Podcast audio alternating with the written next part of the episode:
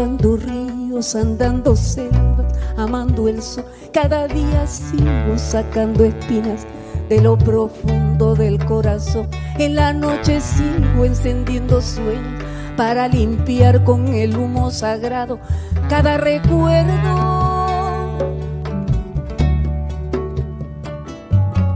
Cuando escribo tu nombre en la arena blanca con fondo azul, cuando miro al cielo en la forma cruel de una nube gris, aparezcas tú. Una tarde subo una alta loma, mire el pasado, sabrás que no te he olvidado.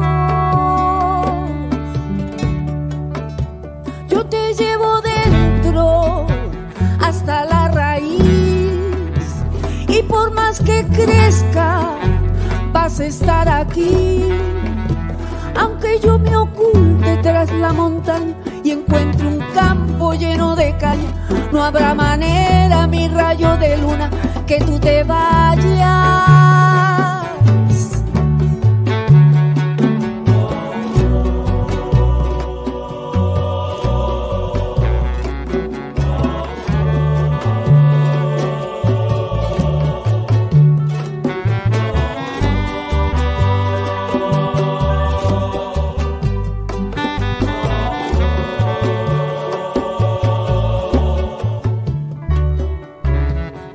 Que cada instante sobrevivido al caminar, cada segundo de incertidumbre, cada momento de no saber, son la clave exacta de este tejido que ando cargando bajo la piel.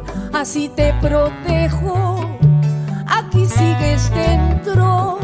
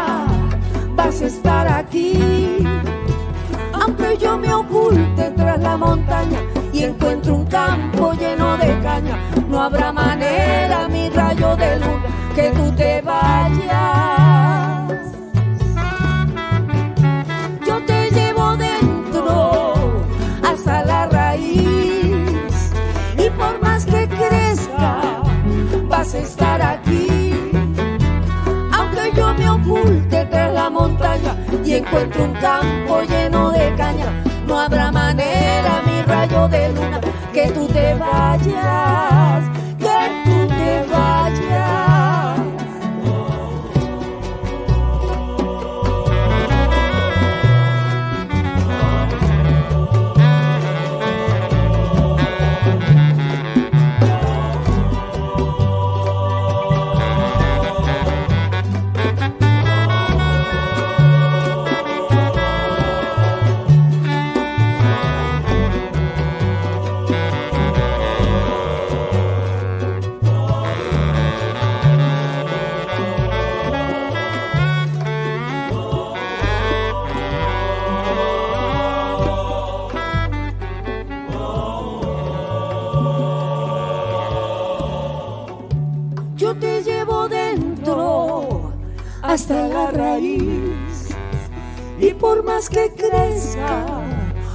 Estar aquí.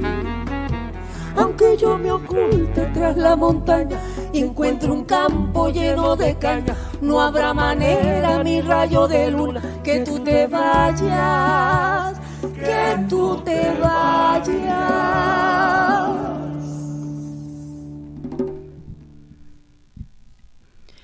Buenos días Puerto Rico, bienvenidas y bienvenidos a otra edición de Dialogando con Beni esta es su servidora Rosana Cerezo, comenzando con esta hermosa canción titulada Hasta la raíz, un tema de Natalia Lafourcade cantado por la peruana Susana Vaca. Hasta la raíz. Eh, habla de esos amores que llegan muy, muy adentro, que se quedan y perduran más allá hasta de la muerte.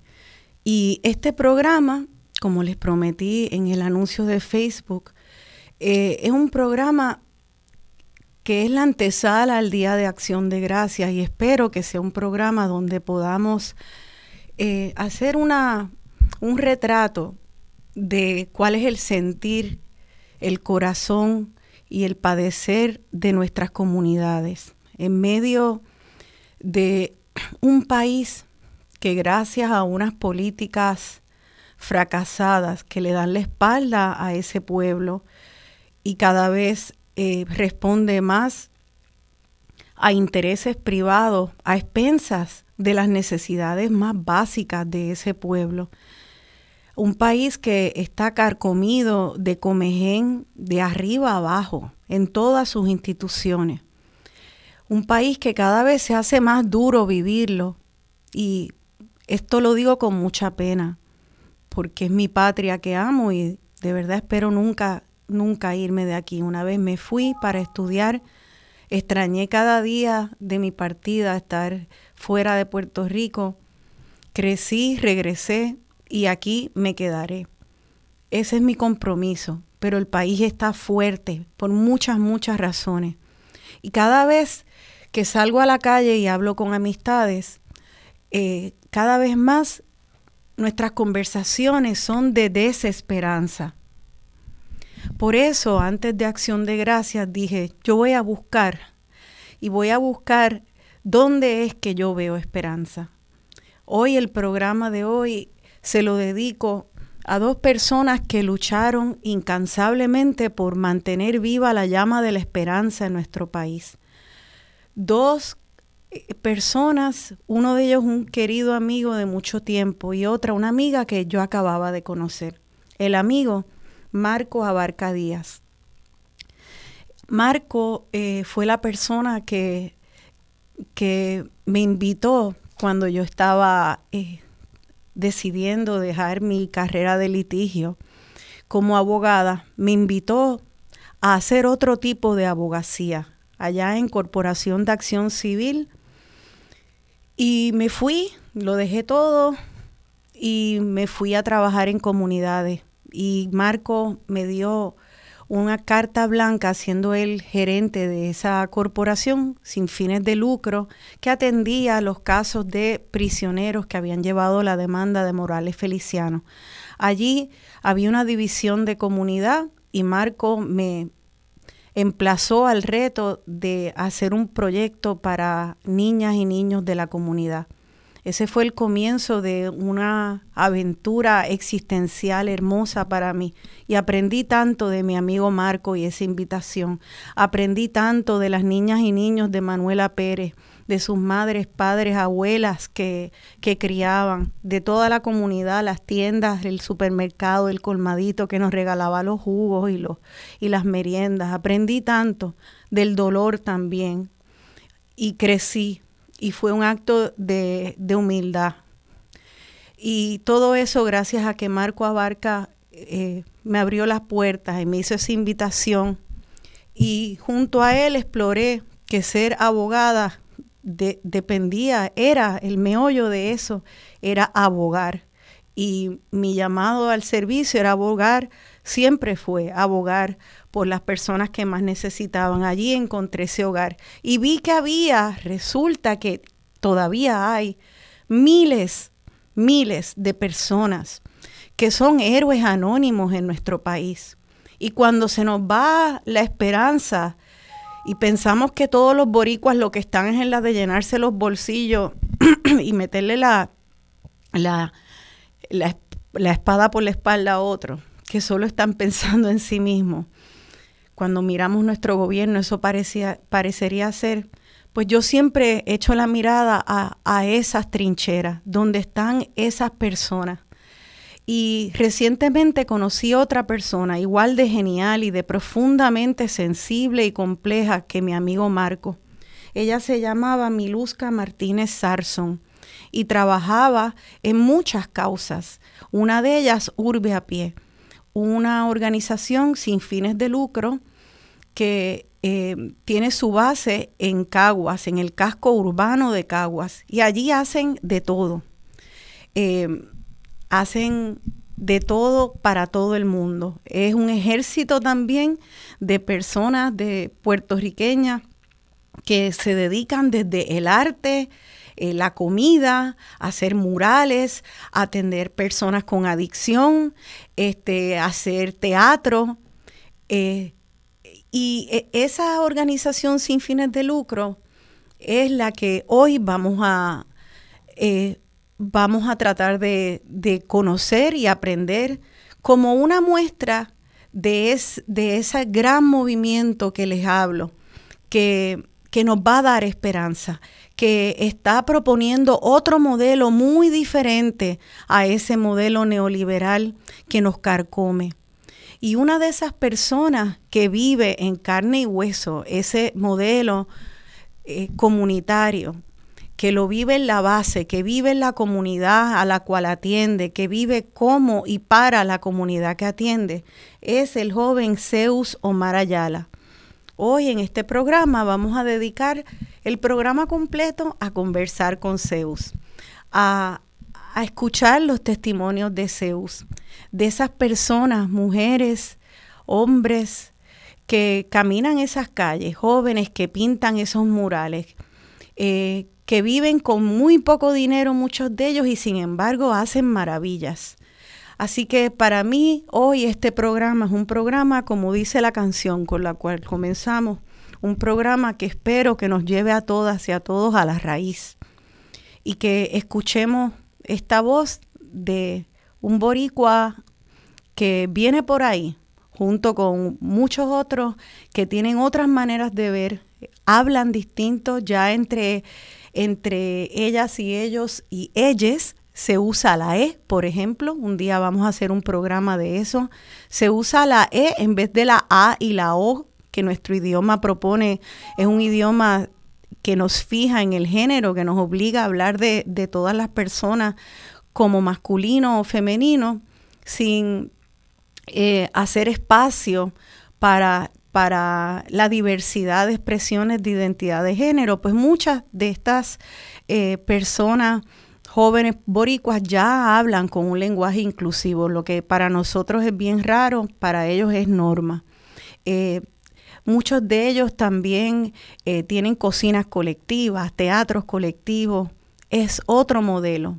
Vamos a escuchar ese otro modelo y para eso tenemos en línea a uno de los fundadores de Urbe a Pie, Zeus Omar Ayala. Espero verlo por ahí. Hola Zeus, ya te veo. Hola, buenos días. ¿Cómo estás, Zeus, querido? Estoy amanecido, ya pero súper bien, con, contento de estar aquí, contento de estar saludando a, a toda esa gente que te escucha y que nos va a estar viendo por ahí. Qué bueno, Zeus. Sé que para ti esto es madrugar y también para mucha gente lo es y que nos van a estar escuchando este más tardecito. Gracias por madrugar con nosotras. Este, pues, Seu, eh, ¿por dónde empezamos? Empezamos por Urbe a Pie, ¿cuándo comenzó? ¿Qué es? Empezamos por, por nuestra amiga Miluska, que acaba de fallecer. Por donde tú quieras empieza, Zeus. Pues, bueno, quisiera empezar por, por, por Miluska, ¿verdad? Eh, eh, Miluska la conozco desde el 2010, más o menos, en la Universidad de Puerto Rico. Ella estaba cursando su doctorado en historia, eh, historia de América Latina y el Caribe. Y cuando la conocí, una anécdota curiosa es que tuvo un problema con el malvete del carro y ella rápido, sin conocerme, me, me dijo, montate en el carro, yo te voy a ayudar a solucionar ese problema. Y nos fuimos de tour, yo iría por la noche a buscar ese lugar donde solucionar el problema y al final lo conseguimos, ¿verdad? Y, desde, y en ese proceso de camino de conseguir dónde íbamos a solucionar el problema, empecé a conocer a, ese ser tan profundo, complejo, dinámico, y libre de alguna forma u otra llamada Miluska.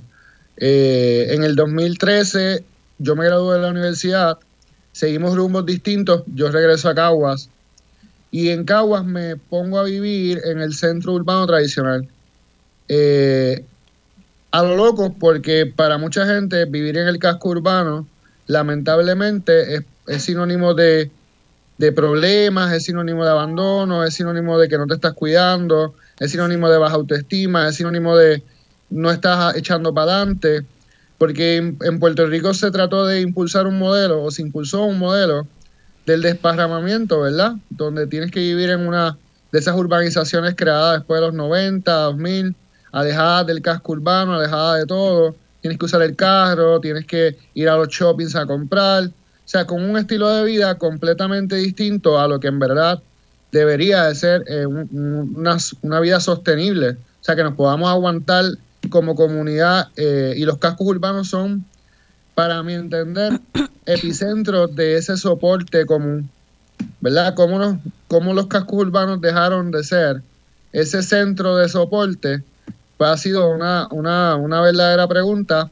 Entonces, en el 2015 había un problema de parquímetros en el, en el casco urbano, porque Caguas tiene parquímetros, ¿verdad? Y muchos de estos parquímetros alejan a mucha gente de los del casco. Deciden no venir a, invertir en el casco urbano porque saben que le van a dar una multa, eh, pueden tener algún problema con, con la seguridad eh, y, y 20 mil cosas más. Así que nos organizamos en comunidad para contrarrestar esa imposición de los parquímetros.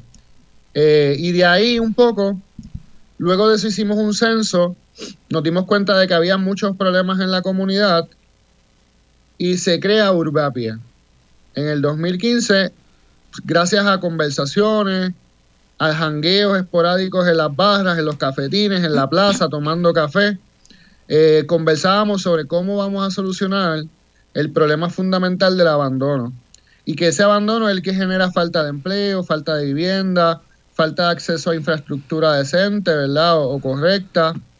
Y Urbapi en aquel momento propone una feria de artesanos, de artistas, en lo que se conoce como el Paseo José Gautier Benítez, que es lo mismo que el Paseo de Diego en Río Piedras, lo único que acá pues se llama Paseo Gautier. Y ese paseo pues en algún momento fue bien reconocido por la cantidad de tiendas que tenía antes de los shoppings, ¿verdad? Antes de que abriera los centros comerciales grandes. Y era la vena, la vena económica del casco urbano de Cagua. Pero con el tiempo fueron cambiando las dinámicas y muchos de los negocios empezaron a cerrar. Eh, y eso, pues, sin duda, es gracias también a ese desparramamiento, a esa construcción de centros comerciales por todas partes ¿Y Urbeapie qué es? Pues Urbeapie es una organización sin fines de lucro que revitaliza espacios abandonados o en desuso para el desarrollo social, cultural y económico de la comunidad. Nosotros, ¿verdad? Empezamos con esa feria, luego abrimos una galería comunitaria en el 2016, luego en el 2017 llega el huracán María, y con el huracán María se establece el centro de apoyo mutuo. Asimismo, al llegar tanta gente, ¿verdad? Con ganas de hacer cosas, con ganas de ayudar y de apoyar a sus vecinos y a los demás, pues también abrimos un huerto comunitario, se abre la boutique comunitaria eh, y por ahí para abajo. O sea, ahora mismo tenemos como ocho espacios rescatados, en algunos se paga renta, en algunos hay un acuerdo con los dueños, y en algunos pues simplemente estamos ocupando, porque para nosotros el problema no es que se ocupe ni que se rescate, el problema es que se deja abandonado un edificio, una casa, un lote en el mismo casco urbano o en cualquier parte de Puerto Rico. Entonces, eh, sé, usted pregunto, ese centro de apoyo mutuo que se que abrió a raíz de María, eh, es uno, es donde participa también eh, Giovanni Roberto y otros y otras personas que lo que organizan cocinas comunitarias. Correcto, ¿verdad? Este, eh, ya Giovanni Roberto tenía la organización Comedores Sociales, donde estaban dando alimento a diferentes grupos universitarios, sobre todo Río Piedra, Calle, y, y cuando ocurre el huracán María se acercan para abrir el centro de apoyo mutuo. Nosotros teníamos un local cercano a la galería comunitaria y ese local pues estábamos trabajándolo. Pero cuando ellos, dije, cuando ellos se acercaron, nosotros rápido dijimos que sí, vamos a meter mano. En siete días aproximadamente arreglamos el local, montamos una, una cocina comunitaria y empezamos a atender a 500 personas diarias, dándole desayuno y almuerzo día tras día, ¿verdad? Y eso estuvo ocurriendo por tres meses corridos, hasta que luego en diciembre el Centro de Apoyo Mutuo ocupa otro edificio abandonado que estaba en el centro urbano, que antes, ¿verdad? Antes de, hace muchos años atrás, era el Seguro Social de Cagua, o sea, eran las oficinas del Seguro Social en Cagua. Así que qué curioso que 30 años después de haber estado abandonado, ahora se convierta en el Centro de Apoyo Mutuo, pieza clave de la cuadra social. Porque nosotros acá tenemos una cuadra social, ¿verdad? Y la cuadra social es un complejo de un montón de, son como ocho lotes, más o menos, como seis lotes, que están rescatados por la misma comunidad. O sea, aquí, aquí no, no son organizaciones externas ni gente externa a la comunidad desarrollando estos proyectos. Y en la cuadra social creemos en el desarrollo social de la gente, creemos en el apoyo mutuo, creemos en que nos conectamos a través del encuentro y solucionamos problemas en colectivo, ¿verdad? Que a veces los problemas nos los solucionan otros y otras sin tan siquiera saber y escuchar cuáles son nuestros verdaderos pensares y sentires.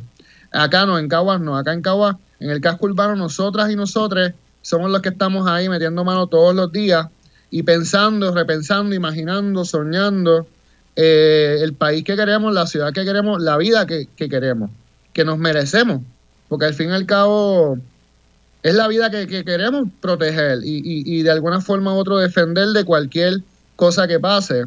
El Centro de Apoyo Mutuo ha estado activo desde entonces. O nos activamos con, con los terremotos y asimismo nos activamos con la pandemia, dando más de 20 mil compras, ¿verdad?, a diferentes comunidades y personas de, nuestra comunidad como tal.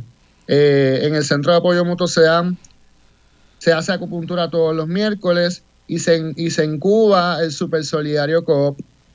Y ese Centro de Apoyo Mutuo es parte de un ecosistema social poderoso, ¿verdad? Y cuando decimos poderoso es que el verdadero poder lo tiene la gente, lo tenemos nosotros, las personas, más allá de la Junta, más allá de saber que estamos en una colonia, más allá de lo que nos quieren decir o dejar de decir, la gente, la comunidad es la que en verdad tiene el poder. Aquí sabemos que cuando María ocurrió, el, Estado, el Estado no estaba, no existía prácticamente. Claro, porque el Estado son gente. Y si la gente está en sus comunidades defendiéndose y protegiendo lo suyo, pues no iba a estar otro día en tu casa ni en tu comunidad. Así que a quien al final le tocaba resolver destapar las alcantarillas, resolver ayudar con el techo a algún vecino, resolver con alimentos a otros vecinos, somos los mismos vecinos. Y ese sistema de poder se nutre, ese ecosistema de poder se nutre con la galería comunitaria, ¿verdad? Que ahí se dan clases de arte, se dan clases de yoga, se dan eh, talleres, eh, se presta el espacio para que diferentes organizaciones tengan reuniones, conversatorios. Es un espacio interdisciplinario que opera todo el tiempo para el beneficio de la gente y es una galería de puertas abiertas. Cuando digo esto de las puertas abiertas es porque nosotros no creemos en que los artistas grandes, no, o sea, los que llevan mucho tiempo de trayectoria, no pueden estar al lado de artistas que están empezando, al contrario para nosotros es más importante los artistas que están empezando, porque esos son los que a veces menos espacio tienen. Y, nuestra galería pues no tiene puertas, literal, un espacio súper abierto en el mismo Paseo Gautier. Y es bien impresionante cómo impacta desde a las personas borrachitas que están por la mañana, que ya se han bebido un par de cervezas y de repente ven una pared llena de arte y cómo eso los detiene y los hace reflexionar y, hasta les, saca alegría porque los hemos visto cómo se sonríen, cómo incluso hasta se les agua los ojos cuando lo que ven les impacta. Y eso no lo tenían antes, antes de Urbapié eso no existía. Y así como los borrachitos, pues las viejitas, ¿verdad? Los cascos urbanos viven muchas mucha doñis de, de 70, 80 años que a veces su experiencia con el arte ha sido mínima. O si tuvieron alguna experiencia con el arte de juventud, la abandonaron o la postergaron o, se dedicaron a hacer otras cosas. Y ahora ven la galería también como un espacio común donde pueden incluso hasta desarrollarse. Tenemos a Lodia, que es una vecina de la Campio Alonso, que ella siempre está haciendo karaoke todos los viernes. Así que es como, digo, ella le llama bohemia. Ella nosotros le decimos karaoke, ella le llama bohemia. Así que imagínate tú. Y ella es una señora que ya se retiró hace muchos años, pero todavía tiene un espíritu de esperanza y de aventura bien brutal. Así que esa es su casa. Así como la galería está el Huerto Feliz. En el Huerto Feliz celebramos el mercado sustentable comunitario. Y ese huerto, pues, es un espacio que estaba igual abandonado. Eh, y la comunidad le metió mano porque una vez ocurre María, decimos bien seriamente, tenemos que seguir creando espacios para sostenernos.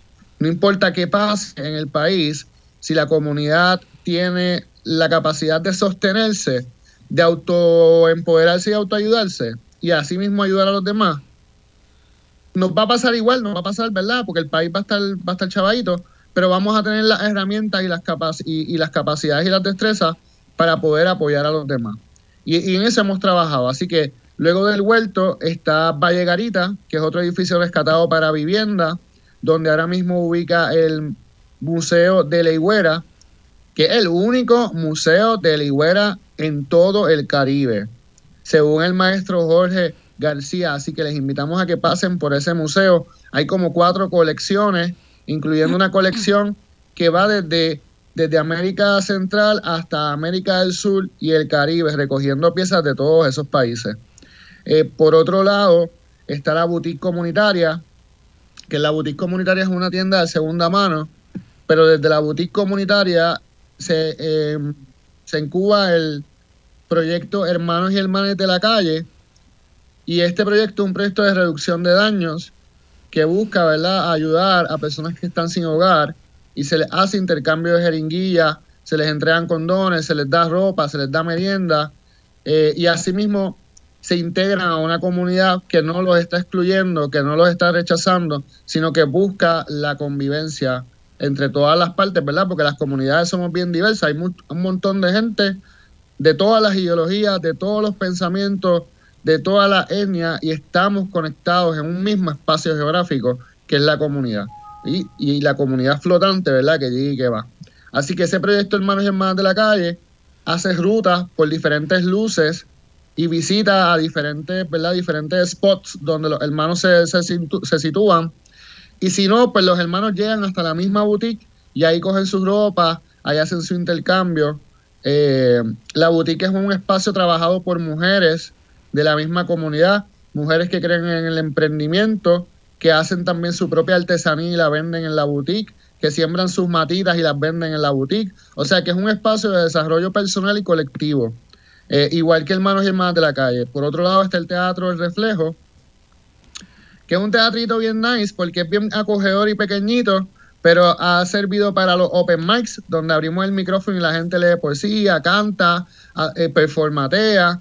Eh, se han hecho obras de teatro, estuvo allí Anami Santiago, Agua Sol y Sereno, eh, y también otros grupos, ¿verdad? Y es la casa principal de las Rivieras Rielnes, que son tres, son varias, ¿verdad? Varias drag queens de aquí de Caguas de la última generación. Cuando digo esto, es que hace como cuatro años para acá, en Cagua se ha proliferado eh, los drag queens a través de las Rivieras Rielnes. Eh, y esa casa ha sido el reflejo. Así que dentro de, dentro de todo, pues hemos abierto espacio para la seguridad de todos y todas.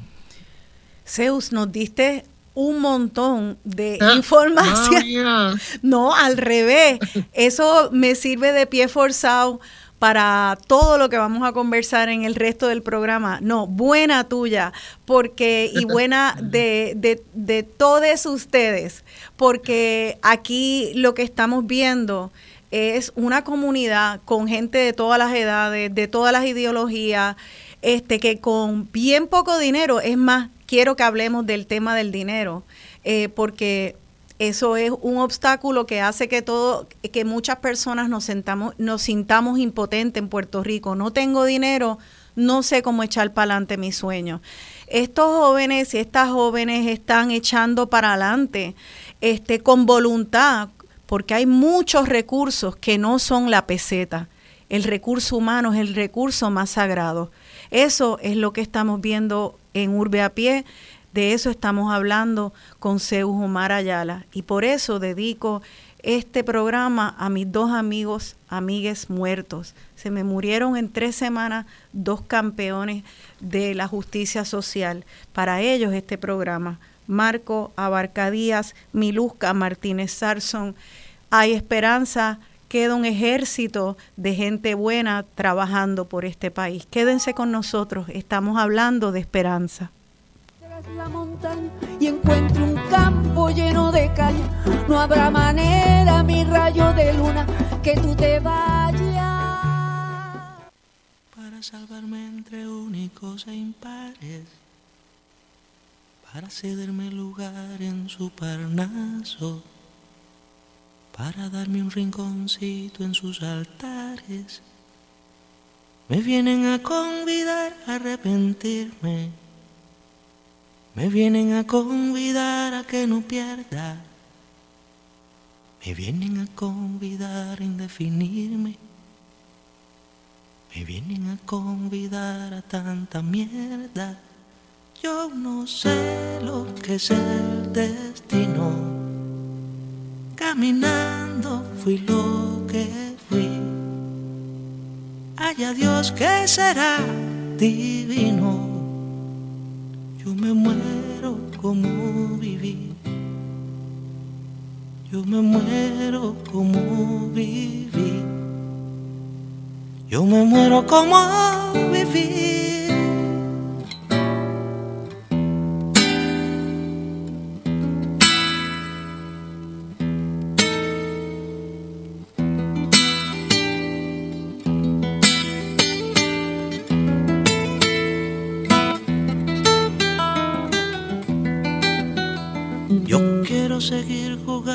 Perdido. Yo quiero ser a la zurda más que diestro. Yo quiero hacer un congreso del unido.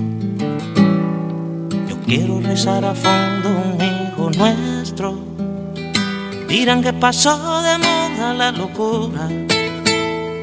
Dirán que la gente es mala y no merece yo partiré soñando travesuras. ¿Acaso multiplicar panes y peces? Yo no sé lo que es el destino. Caminando fui lo que fui. Ay, Dios que será divino. Yo me muero como viví. Yo me muero como viví me muero como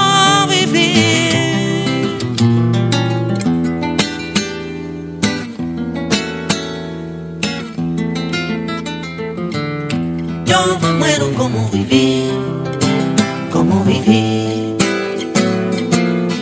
Yo me muero como vivir, como vivir.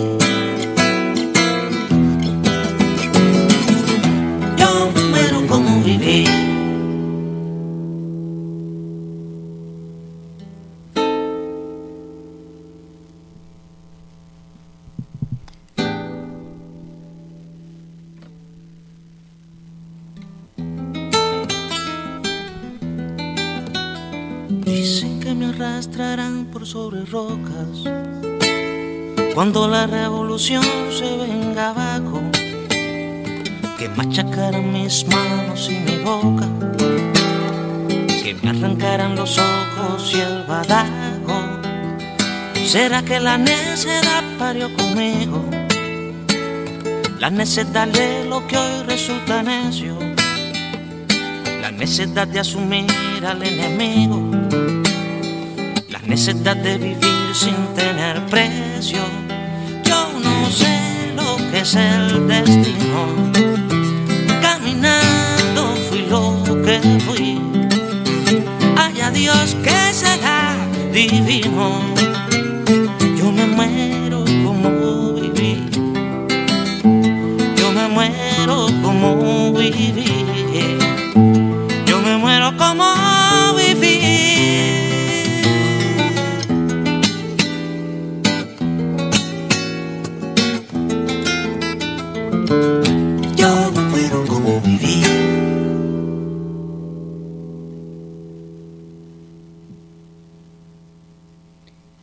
Aquí de vuelta dialogando con Beni, yo soy Rosana Cerezo y estoy dialogando con Zeus Omar Ayala, cofundador de Urbe a Pie. Esa canción, El Necio, de Silvio Rodríguez. Eh, creo que ya tengo a, tenemos a Zeus todavía en línea.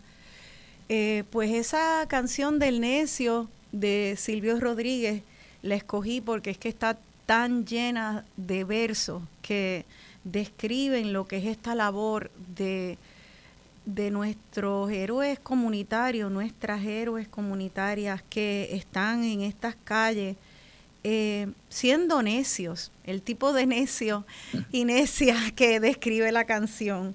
Eh, lo que, como dice Silvio Rodríguez, lo que hoy resulta necio, eh, la necesidad de vivir sin tener precio, y como también, para seguir citando la canción, dice que ese necio sigue soñando travesuras, multiplicando panes y peces.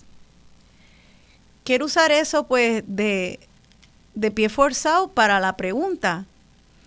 ¿Cómo caramba hacer todo esto que tú describiste con tan poco dinero o sin dinero? Yo voy, déjame hacer un resumen noticioso de lo que Zeus nos explicó en el segmento anterior. Urbe a pie ha creado, y esto no es una agencia de gobierno, esto son personas en medio de un casco abandonado, usando edificios abandonados, hechos trizas, con personas en los momentos más críticos juntando todas sus fortalezas, todos sus conocimientos para crear una galería comunitaria, ofrecer talleres, hacer una cooperativa, un super solidario coop, un centro de ayuda mutua, donde se le dio comida a 500 personas todos los días por tres meses. Una boutique comunitaria donde la gente compra ropa y se le regala ropa a quien no tenga. Un huerto donde todo el mundo puede ir y coger lo que allí esté creciendo, con un mercado sustentable que también donde se venden productos saludables para que esa comunidad esté saludable. Incluso un museo un, en un edificio con un proyecto de vivienda también este, un proyecto de reducción de daños donde a los adictos no se les tira para el lado como basura, sino a las personas que tienen adicción se entiende que son seres humanos quebrados con una enfermedad y a esa y se le atiende con la compasión que merecen y se atiende esa enfermedad y se les da eh, respeto a su dignidad humana, dándoles ropa, jeringuillas, ayudándoles. Eh, y y como si fuera poco, como también son traviesos, pues también hay un teatro donde se goza, donde se hace shows, este, y entre esos, en, entre esos espectáculos también hay shows de drag queens. Eso, que alguien no me diga que eso no es multiplicar panes y peces. ¿Cómo Zeus? Eso parece milagroso. ¿Ustedes reciben dinero del gobierno? La, la verdad es que no. Nosotros, como decimos, somos organizaciones que trabajan con presupuesto cero.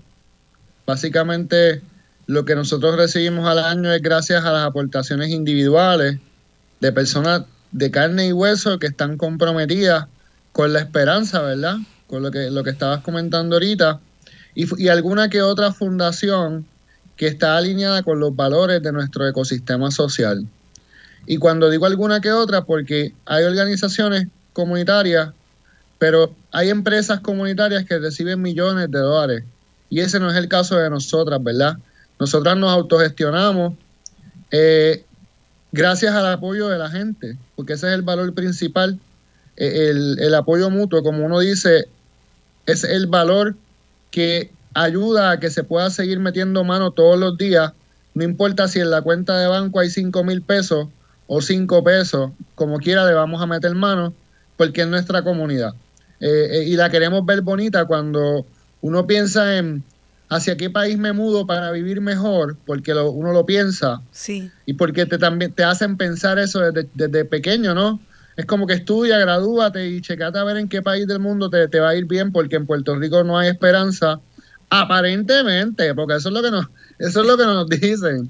Pero la realidad es que, eso no es lo que queremos, ¿verdad? No, no queremos irnos del país, queremos construir nuestras vidas en el país que, que nacimos o en el país que hemos adoptado como nuestro.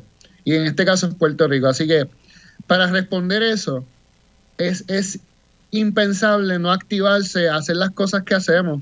No importa si llega el dinero o no, que el dinero se necesita, porque lo necesitamos. Pero parte del ecosistema social que estamos trabajando es que podamos ser autosustentables. Así que muchos de los proyectos venden productos eh, que ayudan, bueno, le llamamos intercambio, ¿verdad? Porque a veces el intercambio puede ser por dinero, pero también puede ser por ayuda, es decir, por mano de obra, también puede ser por otros artículos. Por ejemplo, en la boutique tú puedes ir con ropa y te llevas ropa también. En el centro de apoyo mutuo tú puedes llevar potes para, para, para las compras que se dan y también te llevas tu comprita, como puedes donar dinero y también te llevas tu comprita. Así que siempre hay, hay como esas tres formas de intercambio, ya sea el dinero, la, la mano de obra, es decir, ser voluntario o voluntaria, o el intercambio, un producto por otro producto. Y es parte fundamental de nuestro ecosistema, porque entonces todo el mundo, no importa quién sea, puede aportar. Porque el que más o el que menos tiene, si tú no tienes algún artículo para dar, pues puedes por lo menos asumir unas horas de trabajo en alguno de los proyectos comunitarios y eso es hermoso, eso es bellísimo, ¿verdad? Que a veces pensamos que hay que tener nosotros al principio decíamos que no hay que tener grandes presupuestos para transformar la cosa. Lo que hace falta es que la gente se encuentre. Y, eso es bien poderoso porque a veces no tenemos dónde encontrarnos. Por más espacios abiertos, por más plaza, por más parques, a veces no son esos espacios seguros donde queremos conversar del futuro. Así que vuelve a pie, el Centro de Apoyo Mutuo nuestra infraestructura social, por decirlo, que les, invito, les invitamos a todos que vengan a caminar las calles de Caguas del casco urbano para que ustedes vean cómo se está viendo la diferencia desde que Pie está. Eh, y el Centro de Apoyo Mutuo también. Así que nos juntamos y en ese encuentro está la chispa. Al principio no las vimos bien fuerte, ¿verdad?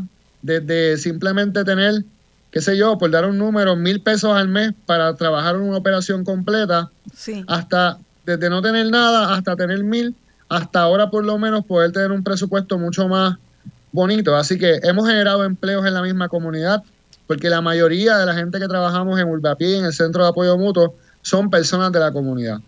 Eh, y eso es bien poderoso porque precisamente porque queremos quedarnos, queremos vivir bien, pero no es quedarnos para vivir mal, sino es quedarnos para vivir bien.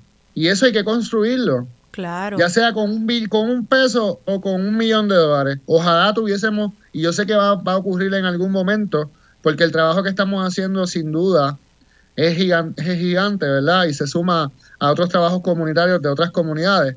Pero mientras llegue ese millón, tenemos que soportar, meter mano, fajarnos, conectarnos como vecinos, porque Mira, a veces es como la vecina que va al huerto a buscar guineos.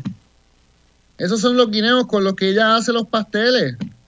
Y esos son los pasteles que ella vende. Y saca su dinerito para completar, ¿verdad? Lo que le han quitado de la pensión, lo que le han quitado del retiro. Así es. Así que ese, ese es el ecosistema que nosotros queremos seguir trabajando. Que, que, entonces ustedes ven esto como un organismo donde está todo conectado. El plátano es parte de la economía. O sea que no hay que darle cupones a necesariamente a la señora o darle chavos, sino darle los plátanos y de ahí ella pueda, eso es una gran aportación para ella hacer su propia economía, ayudarla. Son distintas monedas de valor económico que mueven la economía, no es solamente el dinero, es el dinero, es el trabajo de nuestras manos, de nuestras mentes, este, y es eh, el trueque de productos otros que no son solamente dinero o trabajo, sino cosas que tienen valor para nosotros. Este, entonces, ¿qué es esto de, del... Eh, veo que, que, hay un tema de economía solidaria, o sea, esta, esas son las bases para un empresarismo social. Eh, ¿Eso fue algo que ustedes lo pensaron antes y después lo hicieron? ¿O en ese junte donde estaban en la calle pensando cómo hacemos, nació orgánicamente y de repente se dieron cuenta, estamos haciendo empresarismo social? ¿Cómo, ¿Cuál fue el orden? Pues yo creo que, bueno, Urbiapi ha sido una, organización bien orgánica, eh, en el sentido de que nosotros creemos que si tú llegas con una idea y le quieres meter mano, bienvenida sea la idea. No llegues, no llegues con una idea y la dejes flotando por ahí para que alguien más le meta mano, porque ya la gente está cargada de cosas. Pero en Urbiapié sí damos esa oportunidad. Así que yo creo que ha sido algo paralelo, dándose a la misma vez todo, aprendiendo, porque estamos ensayando. Al fin y al cabo estamos practicando el país que queremos. Sí.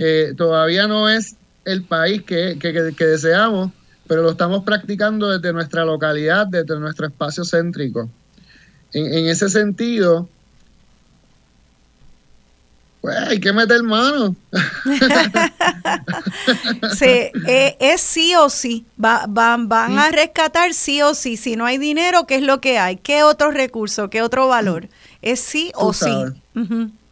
Entonces, en esa economía solidaria la hemos ido descubriendo y fortaleciendo con el camino de repente conocemos a alguien eh, que, que, está más envuelto en lo de la economía solidaria y nos dice, mira, ustedes saben que eso es economía solidaria. Ah. Ustedes saben que lo que están haciendo en el mercado sustentable, dando la oportunidad a esos 16 artesanos y, agricultores que montan los últimos domingos, eso es economía solidaria. Entonces, nos vamos enterando, vamos captando, vamos aprendiendo y vamos protegiendo esa economía también. Porque estamos siendo atacados y atacadas por todas partes, ¿verdad? Eso es una de las cosas que pasa con el neoliberalismo, que es que las comunidades son las más vulnerables ante, ante eso, esa toma de decisiones que a veces ocurren en unas oficinas privadas donde nadie tiene acceso a esa conversación. Y al fin y al cabo, cuando tú echas la rueda a correr, quienes más nos afectamos somos las comunidades, es decir, la gente de a pie. Y es importante y urgente hablar de otras economías. Ya no es, ya no es una cuestión de, de, cómo lo vamos a hacer de aquí a 5, a 10, a 20 años, sino es cómo lo vamos a hacer ahora desde esas otras economías, desde esos otros modelos que no son, son menos nocivos para la gente. O sea, son más buenos para la gente que lo que existe actualmente. Eh, esa economía donde tú te explotas trabajando cinco horas y apenas te da para vivir, versus tú trabajas en la comunidad, generas tu capital, puedes consumir productos, hay, hay una circularidad, todo se queda en la comunidad, ¿verdad? Que es parte también del ecosistema de economía solidaria. Y en ese sentido lo hemos adoptado y cada proyecto que ha llegado a Urbe a Pie, ya sea cultural, social, económico, busca y está conectado a que haya sostenibilidad desde todos los francos, ¿verdad? Desde la sostenibilidad del alma, que es importante que en el alma estemos bien centrados, conectados con el universo o con la entidad eh, eh, que uno eh, entienda, ¿verdad? Que es la, entidad que uno más identifique, con el cuerpo, la cuerpa, esta cuerpa que a veces no sabemos ni cómo moverla, ni cómo reacciona, ni cómo siente, padece. Y, y, nuestra mente, ¿verdad? Que, que la mente es tan poderosa y tiene la capacidad de paralizarnos como de movernos. Así que estamos siempre buscando en nuestra comunidad que tanto la mente, el, espíritu y, la cuerpa estén conectadas con lo que se quiere, ¿verdad? Con lo que se quiere lograr. Y es la construcción de ese país. Y esa, esa, esa conexión eh, de ser, de, de tener integridad, eh, tiene mucho que ver con el lenguaje que tú estás utilizando. Tengo que pausar porque muchas de las personas que te oyen decir cuerpa nunca han oído eso. Y quiero poder hacer una nota al calce aquí, eh, porque lo que ustedes oyen a Zeus Omar hablar de esta manera, que usa la E para sustituir la A y la O, que dice cuerpa en vez de cuerpo, es parte de ese movimiento de jóvenes y, no tan jóvenes, personas de todas las edades que han decidido que el idioma español nos encierra, eh, es demasiado limitante, tiene unas cosas chulísimas como el diminutivo, que a mí me gusta mucho porque demuestra cariño. En el inglés no hay diminutivo y a mí me gusta demostrar cariño, este, ternura, ¿verdad? Con el diminutivo. Con, hay otros, hay, el, español tiene muchas maneras de decir te quiero, eh, te amo, cariño, eh, pero tiene unas cosas que son muy limitantes y una de ellas es que le pone género a todo. Así que esta generación que viene subiendo y que es inclusiva, es inclusiva de gente de distintas edades, es inclusiva de todo tipo de condiciones humanas. Eh, y, entonces, ¿por qué dicen cuerpa? Bueno, muchas dicen cuerpa porque es la identificación. Si yo soy mujer, no voy a seguir viéndolo todo a través del lente masculino que me excluye a mí. Eh, y los hombres muchas veces dicen nosotras, cuando están en grupo y es para hacer el ejercicio espiritual, eh, mental y político de cómo es que un hombre pues empieza a decir nosotras eh, a pesar de que haya mujeres y hombres. Y como hemos hecho las mujeres toda la vida, de que tenemos que decir nosotros, aunque haya 100 mujeres y solamente un hombre. Así que esto es una manera de virar la tortilla, eh, de pensar distinto, porque el modelo económico, político, está atado también a una visión de vida.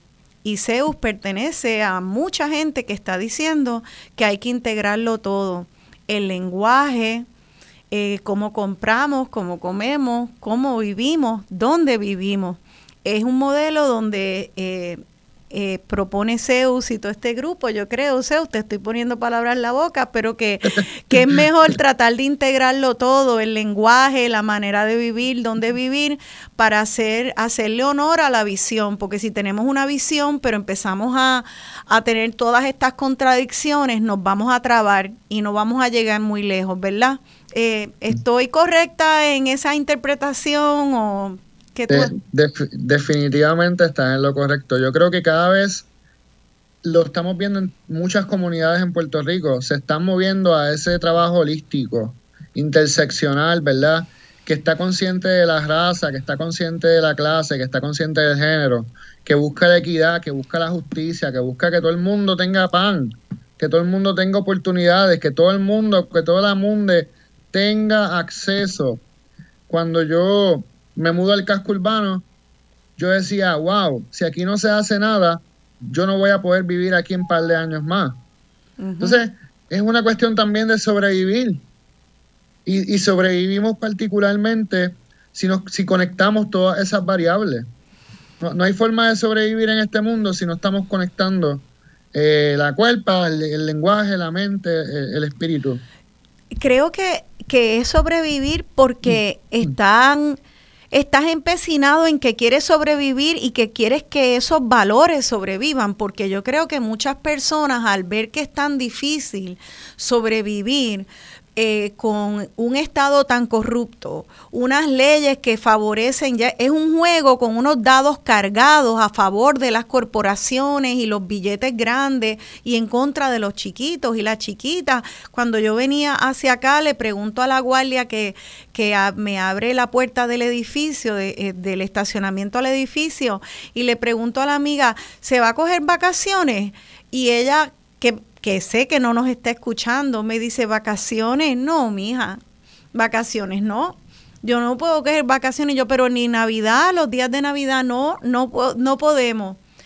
Eh, entonces, e, ese es el esquema que nos están dando. Unos dados cargados a favor, muy a favor de que una gente viva constantemente en una jauja eh, y en unos excesos más allá de lo que eh, ellos, sus familias por generaciones puedan consumir de dinero y otras no puedan ni cogerse un día libre, como mi amiga que me acaba de abrir la puerta. Entonces, este, los dados están cargados. Podríamos tratar de ver cómo en ese mundo sobrevivimos aprendiendo las reglas de ellos. O sea que si fuera por solo por supervivencia, ustedes podrían hacer otras cosas. Pero ustedes están decidiendo no solo sobrevivir y prosperar a nivel individual, sino que no les da la gana de, van a hacer la necedad de vivir, de asumir al enemigo y de proteger la visión. Y es una visión de justicia que es inclusiva de toda la gente, de todos los seres humanos, en toda su expresión humana. Y por eso están virando la tortilla también con el idioma.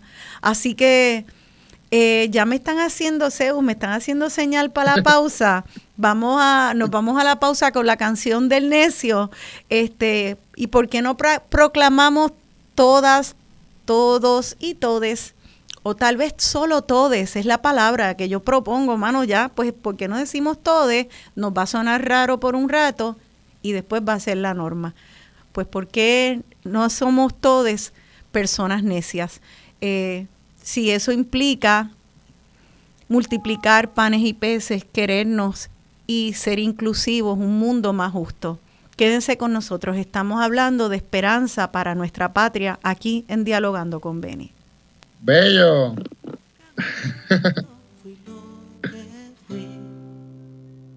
Haya Dios que será divino. Yo me muero como viví. Yo me muero como viví. Yo me muero como viví.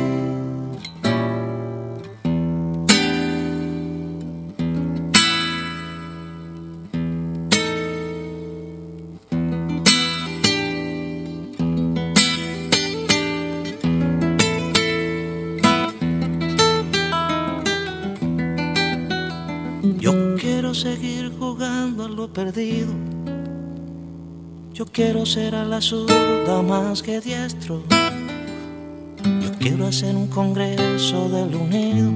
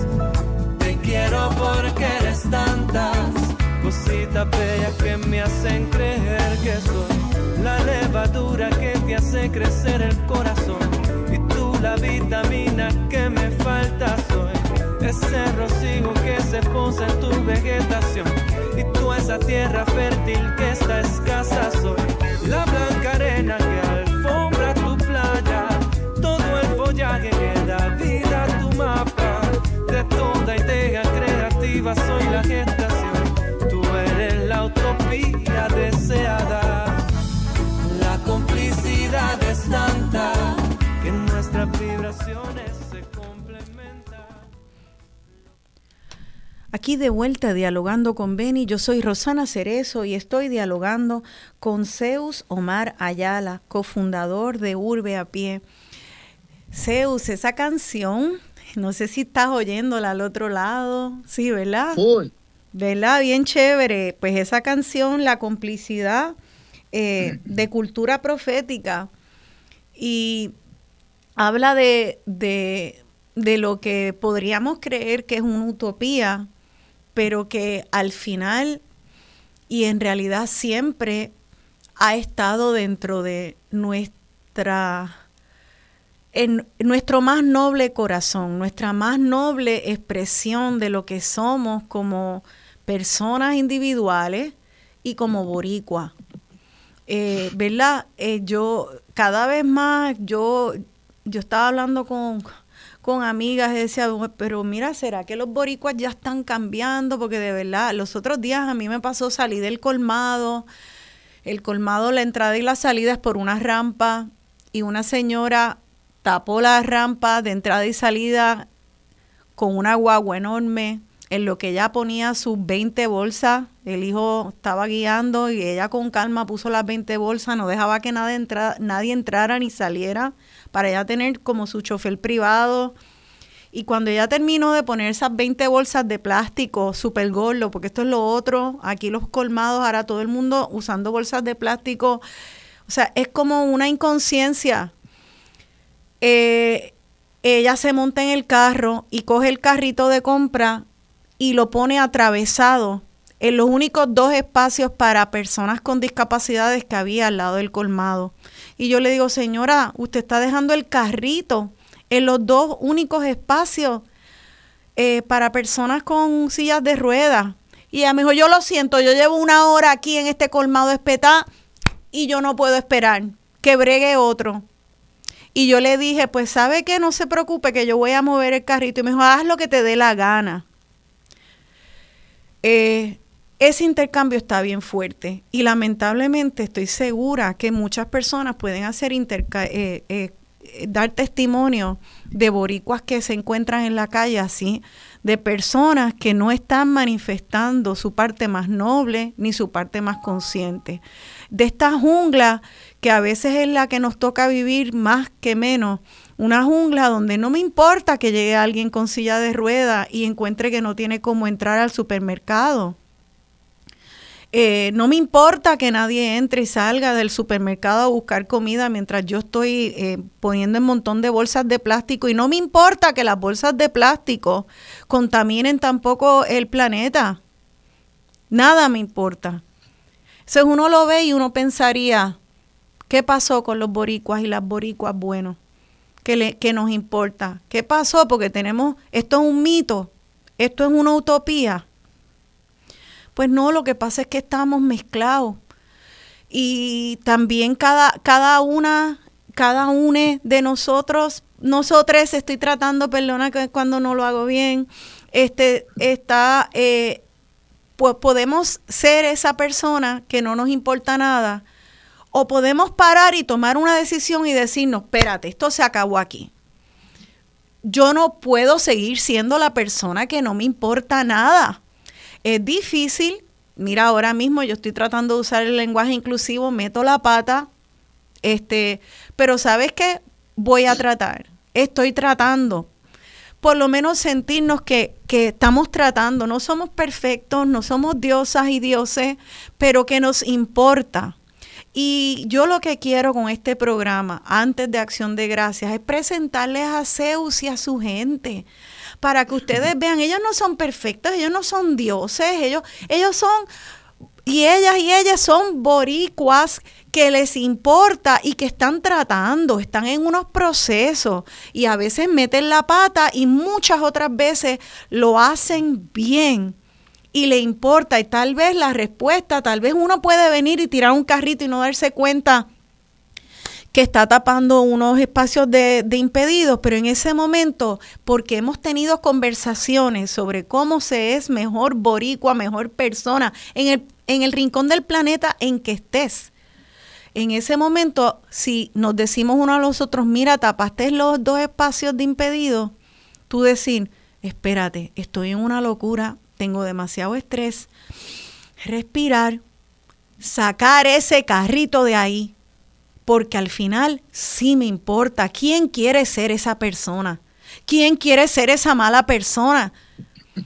Nadie quiere ser esa mala persona, pero a veces el sistema es tan difícil vivir que lo que tú único que tú puedes pensar es en esa supervivencia básica de que tengo que salir corriendo del colmado para después pagar esta cuenta porque estoy embrollada, para después encontrar, buscar a los nenes. Para... Son mil cosas. Sabemos que no es fácil, pero por algún lado tenemos que empezar. Eso es lo que han hecho en Urbe a pie. Eh, vieron la visión y tomaron una decisión y dijeron, esto va a ser duro, pero de, lo que trata es de defender esta visión. En esa visión, ustedes ven cosas que no son, son el dolor, es más profundo, la llaga abierta literalmente muchas veces de nuestro país, ¿verdad, Zeus? Tú me dijiste anoche que tú querías hablar un poco de eso, del, del dolor que tú ves, de, la reducción de daños, que era un concepto importante para nuestra compañera Miluska, que acaba de morir hace unos días. Eh, reducción de daños, es porque hay muchos daños, ¿verdad? ¿Cuáles son esos daños? Vivimos en un país, lamentablemente, con una tasa de enfermedades mentales bien altas. Aquí el que más o el que menos, disculpen, el que más o el que menos tiene algún, alguna condición de salud mental, eh, porque vivimos en un país abandonado. Nos abandonaron. Nos dejaron, metan manos, resuelvan como puedan, y si resuelven y no nos gusta, se los vamos a tumbar. Porque así es, si la gente resuelve y, al que está arriba no le gusta, le tumban, le tumban la cabeza, como uno dice. Vivimos en un país con tanta crisis de salud mental que eso es lo que vemos diariamente en la calle.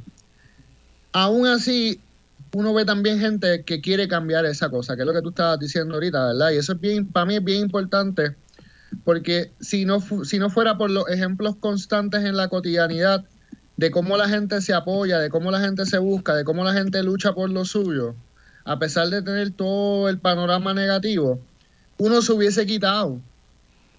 Porque, porque como tú dijiste, no somos dioses, no, somos humanos, somos seres humanos.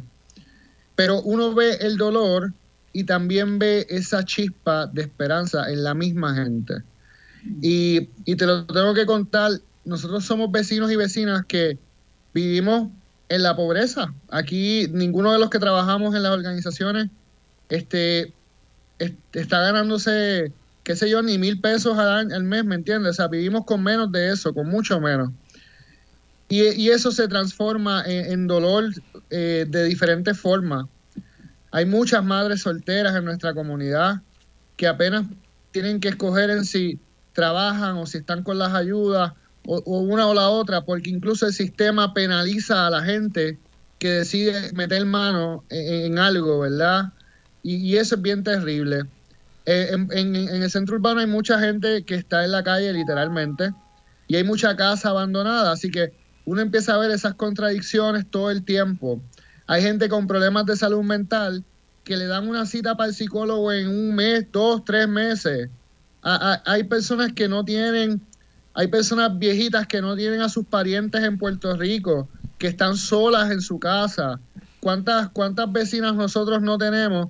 Y tenemos, ¿verdad? Que literalmente viven solas y solos y que en nuestros espacios de encuentro encuentran una forma particular de entretenerse, de conectarse, de salir de esa crisis de salud mental que genera la soledad. Y recuerdo para la pandemia, hicimos unas entrevistas de cómo la pandemia les había afectado en su diario y muchas personas planteaban, muchas personas adultas plantearon que a pesar de que era necesario estar en la casa esos primeros meses de la pandemia, también fue muy abrupto, porque a veces el único espacio donde se, se podían entretener o conectar con otras personas era la plaza. Así que cuando, ¿verdad? Y, y pongo esto en cuestión porque es bien importante que a veces aceptamos lo que nos imponen de arriba, desde el Estado, desde el gobierno, como si no tuviese consecuencias en la gente, ¿verdad? Como eso es lo que nos dicen que tenemos que hacer y eso es lo que vamos a hacer, como si eso no generara consecuencias.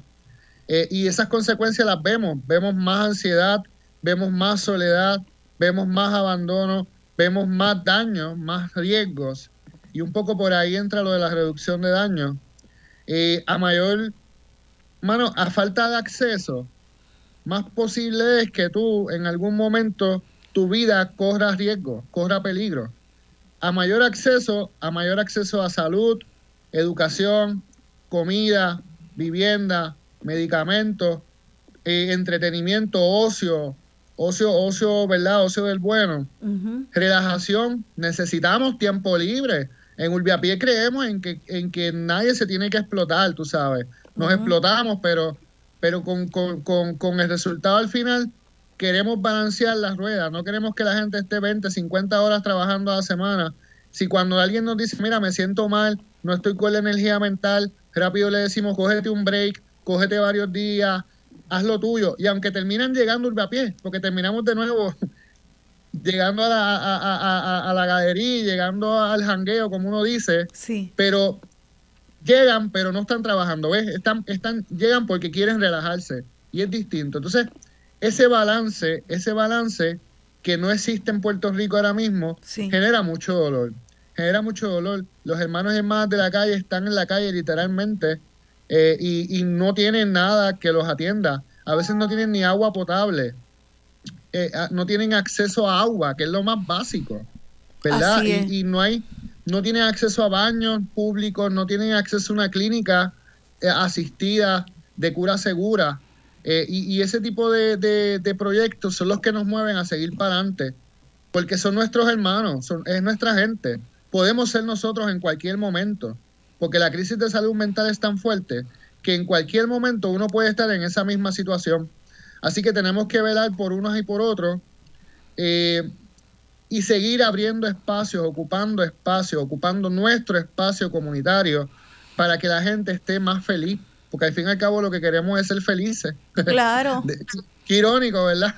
Qué irónico. eso es lo que queremos, la felicidad, que, que al fin y al cabo para la gente ser feliz, el principio básico es el apoyo, es la justicia.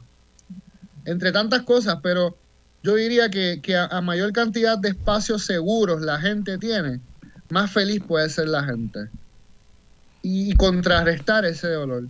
Porque al fin y al cabo el dolor lo pasamos juntos, el dolor lo pasamos juntos. Eh, eh, eh, y cuando el dolor se pasa juntos, y esto me recuerda mucho a, la muerte de, de la querida Miluska, cómo de repente todo este corillo de gente que le quería mucho y que no necesariamente se conocía, empezamos a hablarnos, a conectarnos, a conversar y a darnos apoyo, porque el dolor también debe ser cargado entre mucha gente para que se convierta en felicidad en algún momento.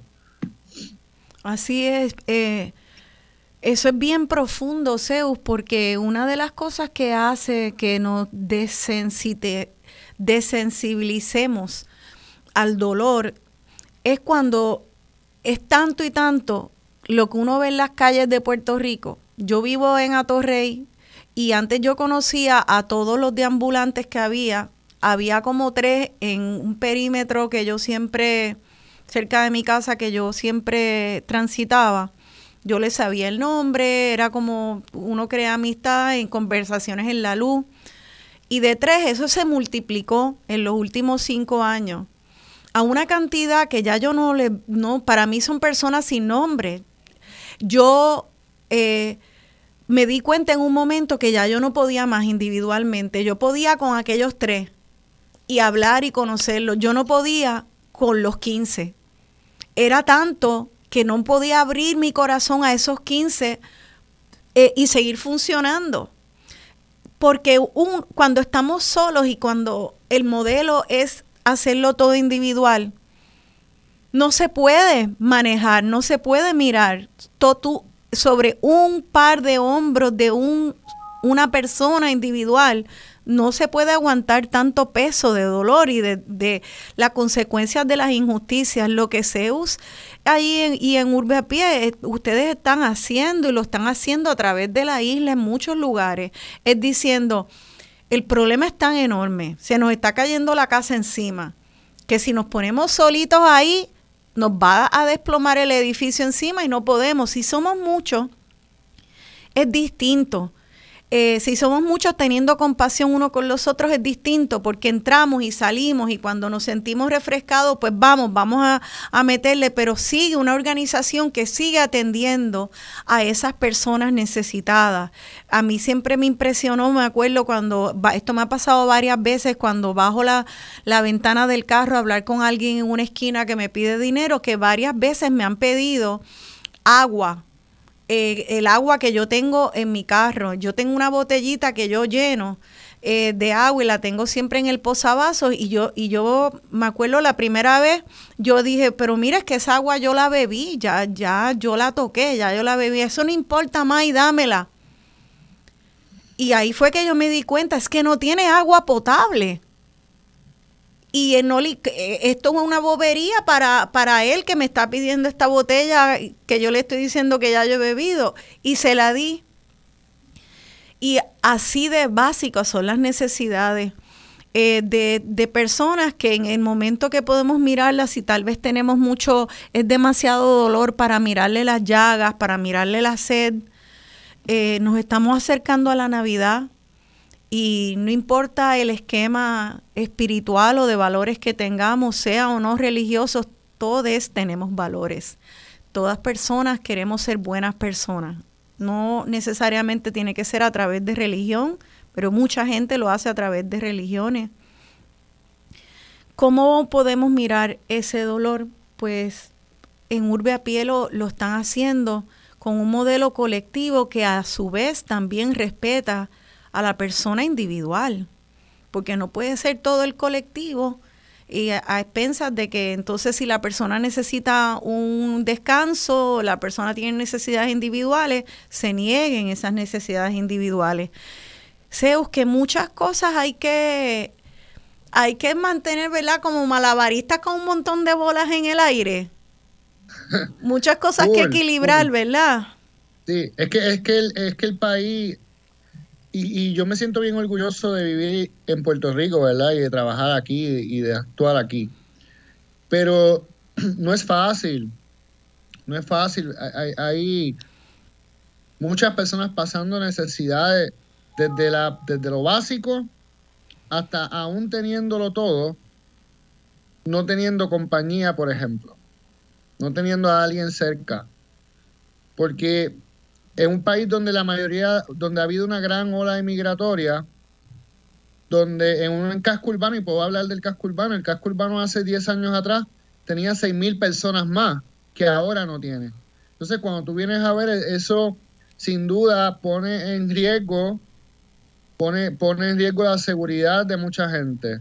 Y, parecería que no, pero a menor cantidad de gente viviendo en la urbe, mayores son los problemas que pueden ocurrir, ¿verdad? Eh, de, inseguridad. Y eso hay que ponerlo bien claro porque cuando hablamos de repoblar las ciudades y dejar de estar construyendo y tumbando árboles y, y moviendo ríos de sus cauces y todo ese tipo de dinámicas, que son las dinámicas del siglo pasado, que yo no entiendo todavía por qué siguen siendo dinámicas de este siglo, a pesar de toda la información que tenemos en cuanto al cambio climático y en cuanto a otras cosas. Pero cuando tú, tú quieres repoblar el casco urbano, no quieres repoblarlo para que la gente esté viviendo en sus apartamentos individualmente. ¿Verdad? La visión de repoblar un casco urbano es para que se, se fomente un sentido de comunidad. Donde si tú no tienes, como cuando los viejitos de antes, mi abuelo, que los campos, tú sabes, que todo el mundo compartía algo. Y eso era, eso era básico en la búsqueda de la felicidad colectiva. Sí. Pues yo creo que eso es lo que estamos tratando de construir acá. Y, ese dolor, vuelvo y repito, no lo llevamos solo, lo llevamos en colectivo, como bien, como bien dice, y, y es lo que nos va, nos da a nosotros la pasión, la energía, la fuerza para cada día despertarnos y abrir los locales, meterle mano al huerto, hablar con la gente, saber cuáles son las preocupaciones de las personas y poder de alguna forma u otra cambiar esto, porque es un problema de país, un problema sistemático. Es que el sistema que hay no funciona, ni para nosotros ni para nadie. Porque ya mismo los que tienen mucho dinero que se creen que les funciona, ya mismo cogen un, ¿cómo se llama esto? Ya mismo cogen un cohete, se van a, a, otro planeta y en otro planeta lo destruyen igual y siguen y siguen, pero nosotros nos quedamos y tenemos que meter mano. Eso no nos queda de otra y tratar de cambiar eh, eh, lo que ocurre. Así es.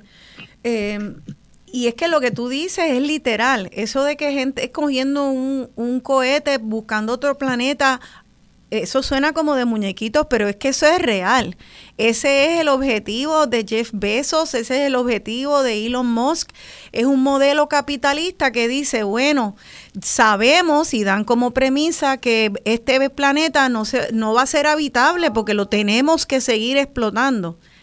Tenemos que seguir explotándolo, por lo tanto, para seguir que siga creciendo el capital, por lo tanto, tenemos que buscar montarnos en un cohete para buscar otro planeta, un metaverso. Eso es lo que Facebook ahora ya no se va a llamar, la, la compañía sombrilla no se va a llamar Facebook, se va a llamar Metaverse porque se va a crear otro universo virtual donde se van a vender pedazos de terrenos más caros que terrenos de la Tierra, terrenos virtuales o sea que en ese modelo capitalista donde, donde todo tiene que seguir creciendo, creciendo, creciendo para que un ser humano ya no sea millonario, sino billonario, y que luego ese individuo no sea solo billonario, sino trillonario, eh, es, es, una codicia que no termina y que, y que se lleva enredado al resto de la humanidad. Una humanidad cada vez eh, más polarizada, con gente cada vez más rica, y mucho, mucho más pobreza, unas masas cada vez más pobres.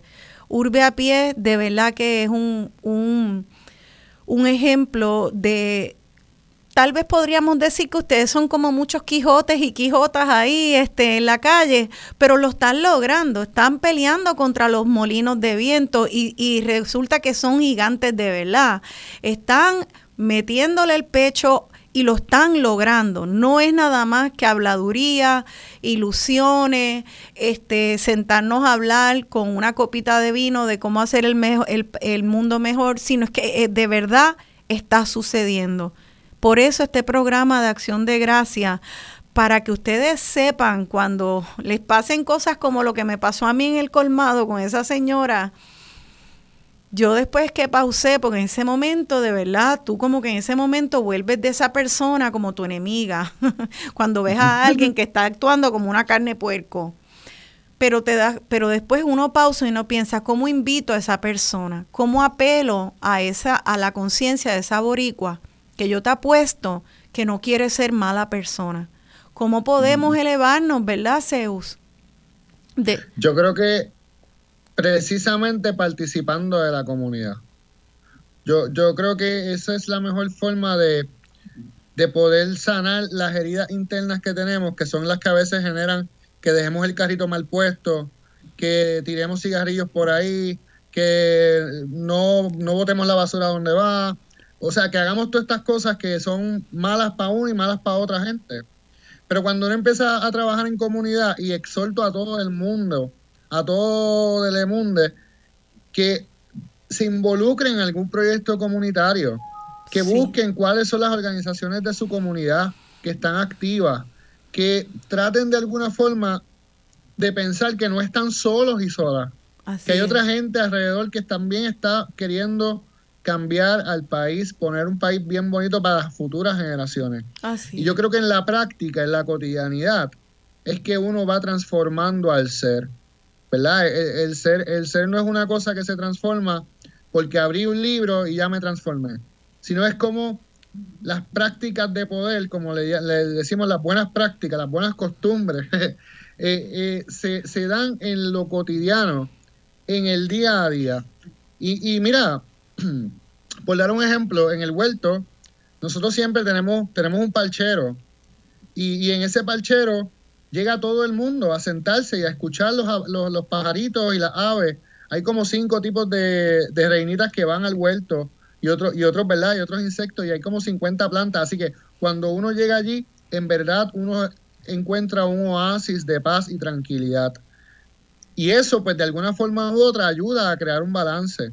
Porque en un país donde nos han cortado casi todo, donde nos quitaron la tierra, donde nos quitaron la casa, donde nos quitaron las oportunidades, es en la cotidianidad, por lo menos de pie del Centro de Apoyo Mutuo, donde vamos a practicar las buenas costumbres, donde vamos a practicar el país que queremos y soñamos. Así, que yo creo que la invitación es a que la gente se sume a esos proyectos comunitarios y que jangueen un rato en Urbe a Pie para que vean la diferencia. Pues qué bien, vamos en el próximo segmento a hablar de cómo jangueamos en Urbe a Pie, cómo la gente puede donarle urbe a, Urbe a Pie. Este, estamos entrando en época navideña, este, estas personas jóvenes están ahí, de todas las edades, jóvenes, viejitos, medianitos, están ahí, están dando la milla extra y están en esta reflexión profunda de cómo se hace patria, de verdad, día a día, sin hablar nada más, hablando con buenas conversaciones que se ponen. Entonces en acción, arando el porvenir con viejos bueyes. Quédense con nosotros, estamos aquí en Dialogando con Beni. La afinidad es tanta, miro a tus ojos y ya sé lo que piensas. Te quiero porque eres tantas cositas bellas que me hacen sentir muy bien.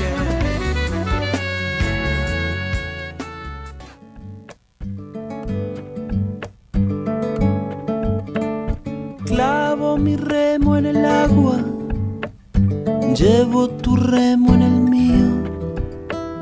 Creo que he visto una luz al otro lado del río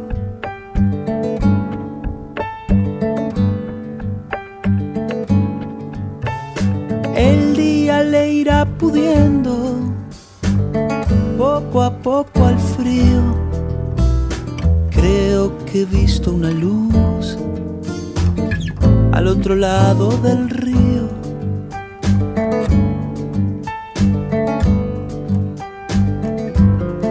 Sobre todo creo que no todo está perdido Tanta lágrima, tanta lágrima y yo soy un vaso vacío. Oigo una voz que me llama, casi un suspiro. Rema, rema, rema. Rema, rema, rema. esta orilla del mundo, lo que no expresa es baldío. Creo que he visto una luz al otro lado del río.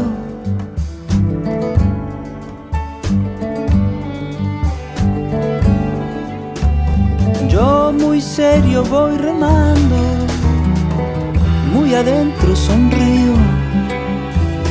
Creo que he visto una luz al otro lado del río.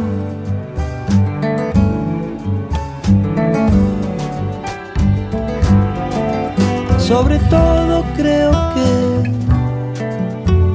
no todo está perdido. Tanta lágrima, tanta lágrima y yo soy un vaso vacío Oigo una voz que me llama, casi un suspiro. Rema, rema, rema.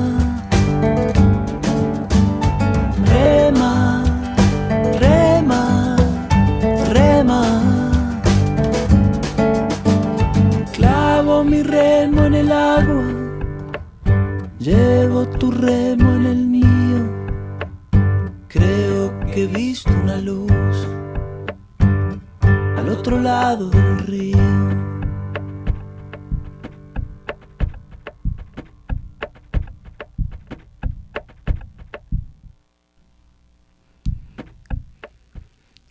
Creo que he visto una luz al otro lado del río. Al otro lado del río es la canción del uruguayo Drexler y es el tema del programa de hoy, de que uno puede hacer muchas cosas con el río, como con el río Piedras, ¿verdad?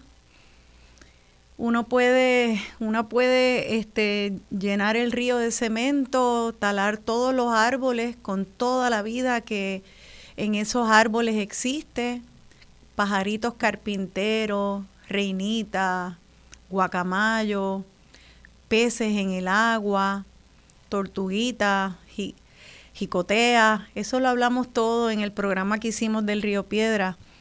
Todo eso lo podemos decimar o podemos eh, entender que es lo sagrado y buscar alternativas a, las inundaciones, porque sí o sí, porque ya basta, como dice Zeus, de buscar respuestas del siglo XX en el siglo XXI, porque no tenemos el lujo, si eso en algún momento se podía llamar lujo, la violencia de destruir, de destruir todo lo que nos sostiene, la vida, la tierra y a nosotros mismos. Hoy hemos hablado de muchos conceptos, unos conceptos que son muy familiares para personas que llevan muchos años en el trabajo comunitario, en la lucha de justicia social. Otros que son nuevos, como el tema del lenguaje inclusivo. Eh, creo que lo importante pueda usted, le guste usted o no el lenguaje inclusivo, o, le guste usted o no la apariencia, la gente con pelo largo, qué sé yo, le guste usted o no, la, eh, estilos, estilos. Aquí tenemos que tener la mirada clavada en lo que es esencial. Porque si todas las personas que queremos ser mejores personas nos empezamos a distraer eh, con eh, con lo que nos gusta o no nos gusta, que si a dónde va eh, y cómo lo digo, bueno, yo creo que eso es bien importante. A mucha gente se le va la vida en que los incluyan en el lenguaje. Para mí eso es cuestión de respeto. Sin embargo, si, si, si usted puede hacer una parte y no otra, haga la parte que puede, pero no juzgue a los que quieran hacerlo de otra manera, no nos enganchemos no nos enganchemos en lo que nos divide. Vamos a apostar a lo que nos une. Eh, en Urbapié están apostando a que hay muchas cosas valiosas más allá del dinero, que podemos echar este país para adelante con lo que tengamos de valor en el momento que hay que reconstruir. Si lo que tenemos de valor en el momento es dinero, es ponemos dinero. Si es nuestra labor voluntaria, eso es lo que hacemos, con lo que podamos hacer. Si es un trueque, se hace un trueque. Eh, están viendo una luz al otro lado del río, como dice la canción, y ese huerto, ese huerto feliz, si ustedes lo visitan, van a ver que está hecho sobre unas ruinas. ¿Verdad que sí? Hay unas ruinas de lo que fue una casa con techo de una familia, tú puedes ver hasta los cuartos y tú ves la losa criolla de esa casa y subes unas escaleras y ahí se han hecho unas jardineras y tú puedes ver, yo cuando entré ahí yo dije, wow, ¿dónde sería la cocina? ¿Dónde sería la sala? ¿Por dónde sería la puerta principal? Entonces, en Urbe a Pie lo que han visto es, no es, ay, vamos a lamentarnos de que esto era una casa y ya no lo es y ya no alberga un hogar, sino que ahora es una casa de todes. Es una casa donde crecen plantas, donde la losa criolla está expuesta al sol, no hay techo, se transformó, pero fue una transmutación a favor de la vida y de la comunidad, una apuesta a este país, como dice esa canción de Silvio Rodríguez que cité a la salida del otro segmento, un país que tiene que arar el porvenir con viejos bueyes. La casa se destruyó, no tiene techo, ¿Cómo bregamos y hacemos algo lindo con el piso de la casa, sin paredes ni techo? Eso están haciendo ustedes, Zeus, y por eso para mí ha sido de verdad un honor, un profundo honor tenerte a ti aquí hoy, hacer, tener esta conversación contigo, irnos en este viaje filosófico que al final este, no es, trata nada más de filosofar, sino que ustedes están poniendo la acción donde está su corazón y sus valores. Eh, ¿Nos puedes decir eh, ¿qué cosas hay que vienen por ahí de Urbe a Pie donde la gente pueda conocer o unirse a algún evento? Y también, por favor, algún teléfono o, manera de poder donarles a ustedes ahora que estamos empezando Acción de Gracias y Navidades. Sí, sí, eh, ¿verdad? Pero antes de, antes de decir eso, sí. Quisiera, quisiera primero dar las gracias por la oportunidad, las enormes gracias por la oportunidad de poder conversar esta mañana. Y también reconocer que cuando le preguntamos a varias vecinas y vecinos cómo, cómo se sentían participando de Urba a Pie, lo que nos dicen siempre es que se sienten felices porque de alguna forma u otra le está ayudando a dejar la depresión. Vivimos un país con mucha gente en depresión y a veces la depresión no se ve, ¿verdad? Porque no es algo que tú puedes ver, no es una enfermedad que tú le ves a la persona necesariamente. Pero hay gente que sí está deprimida. Y está deprimida porque ha perdido la esperanza o porque es muy duro vivir en Puerto Rico sin esperanza. Y ven en Urbe en el Centro de Apoyo Mutuo, una luz al otro lado del río, es muy cierto, y lo dicen constantemente, porque se han desarrollado como personas. No son estas personas invisibles que no, que no participan, que están enajenadas. Al contrario, somos vecinos y vecinas que queremos participar, que nos queremos desarrollar, que queremos buscar satisfacer nuestras propias necesidades individuales y colectivas.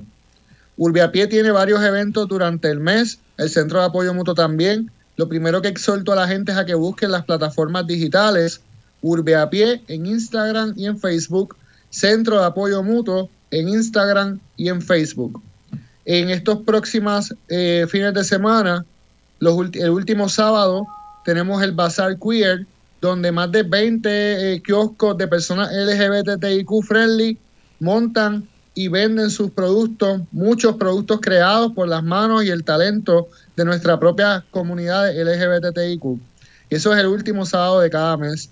El último domingo se celebra el mercado sustentable comunitario y eso va a ser en el Huerto Feliz. Ahí otro, otros 15 eh, vendedores y agricultores venden sus productos en el mercado del huerto. Eh, y eso lo digo porque tenemos que seguir apoyando iniciativas como esta, estos pequeños mercados que se están dando alrededor del país, donde podemos conseguir productos frescos, productos artesanales, donde le estamos dando el dinerito a la gente de aquí de a pie, en vez de verdad a la supertienda. Yo creo que es un ejemplo de lo que debemos de seguir construyendo como país. En adición a eso, ¿verdad? Pues se acerca el fin de año. Hay una exhibición ahora mismo en la galería que se llama Seis Sillas Satas, de una artista que se llama Gloria Bosa Osorio. Ella trabajaba en el municipio, el municipio la despidió y decidió retomar su carrera como artista. Así que si usted quiere ver esa exhibición, seis sillas satas, puede pasar por la galería comunitaria que estamos operando allí de martes a sábado de 10 a 7 de la noche. También les quiero decir, ¿verdad?, que si desean aportar a la boutique comunitaria con ropa, con merienda, con alimentos, con, sobre todo con ropa de caballeros, porque muchas de las personas que son hermanos y hermanas de la calle son, ¿verdad?, este, caballeros o, hombres. Eh, y así que es un poco la ropa que siempre nos escasea. E invito a la gente a que si tienen esa ropita en la casa que está en buenas condiciones, no la boten, no la tiren en los zafacones estos de ropa que están por ahí por todos lados. Tráiganla a la boutique comunitaria que le vamos a dar buen uso. Por otro lado, si quieren hacer alguna aportación económica, no duden en buscar el PayPal de Urbe a Pie, Urbe a, Urbe a Pie en PayPal y en ATH Móvil Business, Urbe a Pie. Así mismo lo consiguen, Urbe a Pie. Y nos pueden eh, dar, entrar algún donativo por ahí. También estamos vendiendo estas camisas. Déjame ver si se ve bien con la luz. Que dice Urbe a Pie estas camisas están eh, en 15 dólares y nos ayudan a seguir eh, gestionando todo lo que hacemos diariamente. ¿Y dónde se compra la camisa? ¿Hay que ir allí y comprarla en la galería? Sí, la camisa la tenemos en la galería comunitaria de Urbapié, que como les dije abre de martes a sábado de 10 a 7 de la noche. Si desean que se le envíe la camisa por correo, pues nos escriben al inbox eh, de, Facebook o de Instagram y podemos cuadrar también que, ese envío le llegue. Eh, y quizás lo más importante que, quisiera decir antes de, que nos vayamos es que si uno da, uno da mucho, damos mucho como país, pero también tenemos que estar dispuestos a abrirnos para recibir lo que otra gente tiene que dar y abrir esas puertas para que la otra gente pueda dar lo que tiene que dar o lo que quiere dar. Vivimos en un país donde nos han enseñado a cerrar las puertas todo el tiempo, a cerrar puertas y ventanas, y esa no es la naturaleza del puertorriqueño, del puertorriqueño, no es, no es nuestra naturaleza. La naturaleza nuestra es una naturaleza de amor, de solidaridad, de entendimiento, de comunidad, y, y la hemos ido perdiendo porque otros intereses nos imponen otras cosas, pero hay que volver a retomar esa naturaleza humana que nos distingue y, y en esa naturaleza es que vamos a ver tanta luz y tanta cosa bonita que nos va a ayudar a entender por qué la señora dejó el carrito mal parqueado, por qué de repente quieren tumbar un edificio que para hacerlo parking, porque para eso es que tumban los edificios, para convertirlos en parking, cuando hay tanta necesidad. Podemos entender esas cosas, podemos entender los problemas, pero cuando vemos todo el amor, la solidaridad, el apoyo, esto es un país bien grande, bien bonito, bien lleno de esperanza y uno lo ve en la gente. Y a veces uno se, se, ¿verdad? no lo ve tan claro, pero cuando uno está en la calle uno sabe que esa persona que menos tiene, a veces es la que más da. Y yo le digo, mira, me ha pasado que yo fumo cigarrillo, ¿verdad? Y disculpen, mala mía por decirlo, pero fumo cigarrillo. Y a veces no tengo. Y el que menos yo pienso es el que me pasa por el lado abre la cajetilla y yo pienso que me va a pedir un cigarrillo, saca un cigarrillo y me lo da, sin saber si yo tengo o no. Entonces yo he visto esa naturaleza y, es algo trivial, es algo trivial, pero he visto esa naturaleza tan bonita y tan empática. Tú sabes, cuando aquí vino el huracán María, llegaron más de 100, de 150 voluntarios, muchos de la misma comunidad, inspirados a hacer el bien. Y cuando tú ves esa enorme belleza, es imposible, o sea, no podemos colgar los guantes. O sea, eh, eh, es, es el motor. Esa belleza humana, esa belleza colectiva, esa belleza de desprendimiento, es el motor que nos ayuda a seguir metiendo manos, transformando, porque nuestras comunidades no se merecen estar abandonadas y no vamos a dejar que las abandonen. Queremos meter, o sea, queremos construir, estamos construyendo y practicando. Nos vamos a equivocar, vamos a cometer errores, vamos a tener conflictos porque el conflicto es inherente a la transformación. Pero una vez logremos solucionar esos conflictos, vamos a ver una esperanza que no que nada ni nadie ni ningún sistema va a poder destruir. Eso es en lo que yo me apoyo. Me apoyo también en la alegría, me apoyo, me sostengo desde ahí, desde a pesar de podemos sonreír, podemos ayudar a alguien y lo vemos todo el tiempo en la calle, hay que verlo todo el tiempo, hay que observar esas cosas, hay que detenerse a observar esa naturaleza porque nos las arrebataron. Y ahora la tenemos que, mira, ¿cómo es? Sacarle todo el polvo que está por encima, pasarle un pañito, ilustrarla al sol para que reciba toda esa energía cósmica universal. Eso es lo que hacemos en Urbapié. No hacemos otra cosa, no hacemos milagros, allí no hay milagros. Allí es, vamos a trabajar, vamos a meter manos y nos apoyamos cuando nos tengamos que apoyar, sufrimos cuando tenemos que sufrir, lloramos cuando tenemos que llorar y buscamos reír todo el tiempo, aún así sea llorando, porque eso es lo que nos, nos mantiene el alma activa. Así mismo es, y yo lo vi, lo vi en el en el funeral y la despedida de, de mi Luzca Teresa los otros días allí en Urbe a Pie, lo vi. Lo vi también en el funeral de mi amigo Marco Abarca, que entre llantos también nos reíamos de las travesuras de Marco, de las genialidades de Marco. Eh, eh, lo veo, lo veo eh, y creo que yo quiero decir algo y es que Ay, gracias. Aquí está nuestra amiga Giselle Blondet que viene para el próximo programa, también amiga de Marco y acaba de entrar, se asomó la cabecita y lo, extrañamos mucho Y eh, por eso estoy dedicando este programa a Marco y a Milusca, porque pues podríamos, igual que vemos el país y decir todo está perdido, entonces empiezas a perder personas que son tan geniales, tan abarcadoras, que tú podrías decir, me voy a este rincón a llorar, todo está perdido. O podemos sacar los remos, como dice la canción, y seguir y coger el remo del otro y decir cuando se canse, dame tu remo que yo remo por ti cuando y cuando yo me canso de remar, le paso el remo a Zeus, Zeus rema por mí y otras veces vamos a estar remando, mira, uy, uy, uy, juntites. Eh, estoy haciéndolo bien, Zeus, se dice bien. Bello. Eh, entonces yo eh, yo creo que, que, después de María vimos eso, que nos azotó tan fuerte y tan fuerte la crisis y la emergencia. También nos pasó con cuando se sacudió el sur de Puerto Rico y vimos esas casas desplomadas y hermanas y hermanos que necesitaban ayuda. Pero la cosa es que tenemos que entender que la emergencia continúa. Lo que pasa es que a veces nosotros cogemos un respiro y ese mismo sistema que nos mete en burbujitas individuales, donde podemos como que anestesiarnos en nuestra propia casita y en, nuestro pequeño mundito, eh, que está bien, las casas individuales también son sagradas y son importantes, pero tienen que estar en combinación con este mundo más amplio.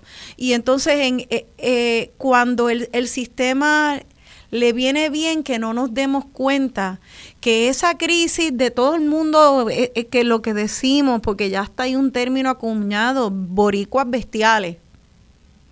Eh, hay un término acuñado de, estos boricuas que estamos contaminando, destruyendo, este, metiéndonos la, la, patita para que tropecemos. Hay hasta un término. ¿Cómo va a ser? y, es, y es porque cuando nos sentimos que estamos solos, que cada cual esto es el que el, la supervivencia del más fuerte y el que más el que más aplaste al de abajo, pues eso es lo que se crea como una bestialidad. Eh, podemos entrar, sin embargo, a otra naturaleza y si nos damos cuenta que lo que pasó en María, lo que pasó en los terremotos, sigue pasando de una manera callada y que tenemos que hacer y buscar los mismos recursos que buscamos después de María y que buscamos después de los terremotos. ¿Y cuál es ese recurso? Pues somos una y el otro. Somos nosotros entonces entre, entre, entre toda la gente de este país que nos teníamos que seguir buscando. No fue como que pasó la emergencia de María, pasó la emergencia del terremoto. Aquí hay huracanes y terremotos diarios a nivel humano y social y no es para estar pegado de lo malo, no es mezclarlo con la alegría, se puede hacer todo. Y en Urbe a Pie y en muchos lugares y otras comunidades de nuestro país se está haciendo. Así que este era el programa de hoy, Zeus. Era hablar de que esto es complicado, no es fácil, se nos muere gente, gente que queremos mucho, vemos sufrimiento, vemos llagas abiertas, pero todavía quedan y quedamos muchas personas que, podemos defender la alegría, defender la justicia y tratar de seguir retándonos a ser mejores personas. Eh, gracias tú por estar ahí, gracias a todos ustedes por estar ahí. Por favor, repite eh, eh, ¿Hay algún número? Hay veces que hay personas que quieren tener un número para llamar, para que un ser humano al otro lado le conteste. ¿Hay algún número para Urbe a Pie donde alguien pueda llamar y, y poder pedir orientación de cómo llegar o cómo donar? Sí, el número es el 787 907 9215. Muy bien, así que si lo hacen por las redes sociales, ustedes entren a Facebook o a Instagram y pueden buscar Urbe a Pie o Centro de Apoyo Mutuo de Caguas, hay también otros centros de apoyo mutuo. Este, pueden llamar al número que se usa acaba de dar, 787 907 9215. Si tienen ATH móvil, miren, de verdad, si ustedes vieran lo que estos muchachos hacen con 10 pesos, con 100 pesos. Es que muchos, muchas personas juntas donando es lo que hace la diferencia. ¿no? Una persona sola no tiene que quebrar el banco. Eh, ellos eh, son personas que viven y logran tanto con tan poco que usted puede estar segura que lo que sea que usted dé a urbe a pie se va a aprovechar de y se va a multiplicar en teatro, en, en, ropa, en comida para los más necesitados, en vivienda, en reconstrucción de nuestros cascos urbanos. 787-907-9215. Gracias, Eu, por estar, por existir con todo ese corillo tan bello de personas que trabajan todos los días por nuestra patria. Gracias, gracias a ustedes por la invitación. Gracias a Miluska, perdón, gracias a Miluska por todo lo que me enseñó, por todo lo que le enseñó a tanta gente en este país y por nunca quitarse, por siempre estar abierta a las posibilidades y por siempre buscar que una persona no sea protagonista, sino que el colectivo, la colectiva, le colective sea verdaderamente le protagonista. Ah, ve, estoy tratando ahí también. También. también, también. Y de eso trata, mi gente, trata de tratar, de hacer el esfuerzo, de hacer el esfuerzo de todos los días ser un poquito mejor persona. Si resbalamos y tenemos un momento de egoísmo o de inconsciencia, no hay que fustigarse. Lo que hay que hacer es empezar otra vez y tratar de hacerlo mejor la próxima vez. Y por eso, pues, doy gracias, doy gracias porque nos tenemos unos a los otros, doy gracias porque podemos ser compasivos por, por nuestra naturaleza humana y entender que vamos a cometer errores, pero doy gracias de que los errores nos enseñan las lecciones del futuro. Así que gracias Zeus, gracias a Milusca, gracias a mi amigo Marco Abarca. Eh, los llevamos en la raíz, como dijo la canción del principio, y en ese botecito donde vamos remando para el otro lado, están incluidas todas las personas, eh, las que están físicamente, las que no están físicamente. Vamos a remar juntos como país. Eh, eso es lo que queda.